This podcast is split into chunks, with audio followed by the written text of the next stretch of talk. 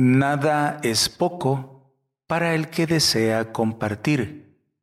Y, aunque sea algo, es mucho para el que tiene hambre.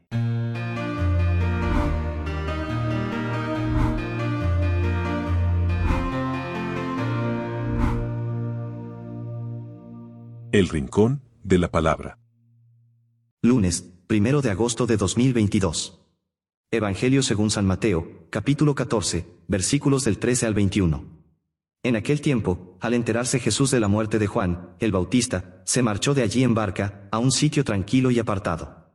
Al saberlo la gente, lo siguió por tierra desde los pueblos. Al desembarcar, vio Jesús el gentío, le dio lástima, y curó a los enfermos. Como se hizo tarde, se acercaron los discípulos a decirle, Estamos en despoblado y es muy tarde, despide a la multitud para que vayan a las aldeas y se compren de comer. Jesús les replicó, No hace falta que vayan, dadles vosotros de comer. Ellos le replicaron, Si aquí no tenemos más que cinco panes y dos peces. Les dijo, Traédmelos. Mandó a la gente que se recostara en la hierba y, tomando los cinco panes y los dos peces, alzó la mirada al cielo, pronunció la bendición, partió los panes y se los dio a los discípulos, los discípulos se los dieron a la gente. Comieron todos hasta quedar satisfechos y recogieron doce cestos llenos de sobras. Comieron unos cinco mil hombres, sin contar mujeres y niños. Palabra del Señor. Gloria y honor a ti, Señor Jesús.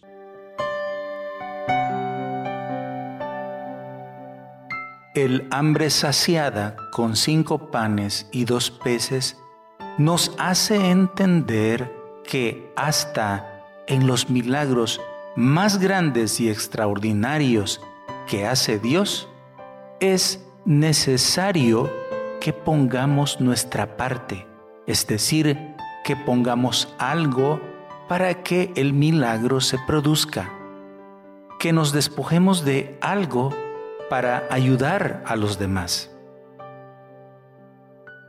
Hasta que alguien se desprendió de esos cinco panes y esos cinco peces, fue posible el milagro de la multiplicación. ¿Qué esperas, hermano, para poner lo tuyo, para poner tu parte? A veces queremos milagros sin esfuerzo y sin compromiso. Esperamos que otros se esfuercen sin hacer nuestra parte. Jesús también nos desafía hoy diciéndonos, denles ustedes de comer. Si tienes poco, eres el candidato ideal para colaborar con Cristo. La multiplicación de los panes es figura de la Eucaristía.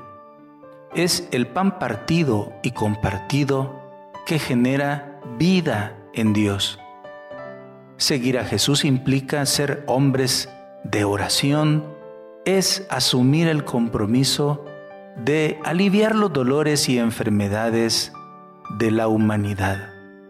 Asumir el Evangelio es asumir las bienaventuranzas.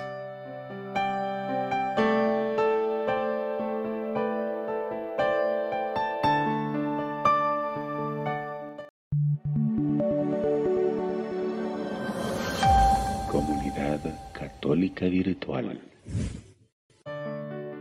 Beato Carlo Acutis ruega por nosotros.